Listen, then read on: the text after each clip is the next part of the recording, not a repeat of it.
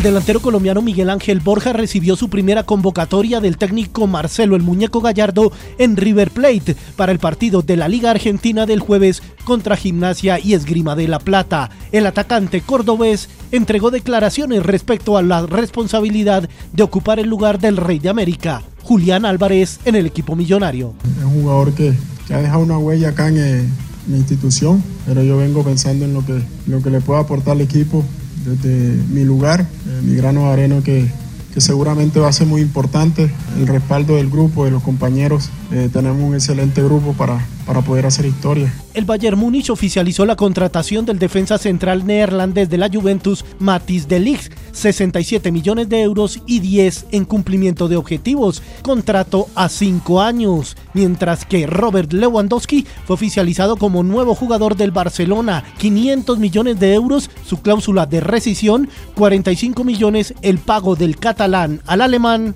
y un contrato de cuatro temporadas. Además, se agotaron las letras W en el Camp Nou para marcar las camisetas del atacante polaco. En Sudamérica, el argentino Ricardo Gareca se despidió de aficionados y jugadores de la selección peruana. El futuro que vislumbro del jugador de, todo esto es eh, la gran capacidad del jugador peruano y creo que Perú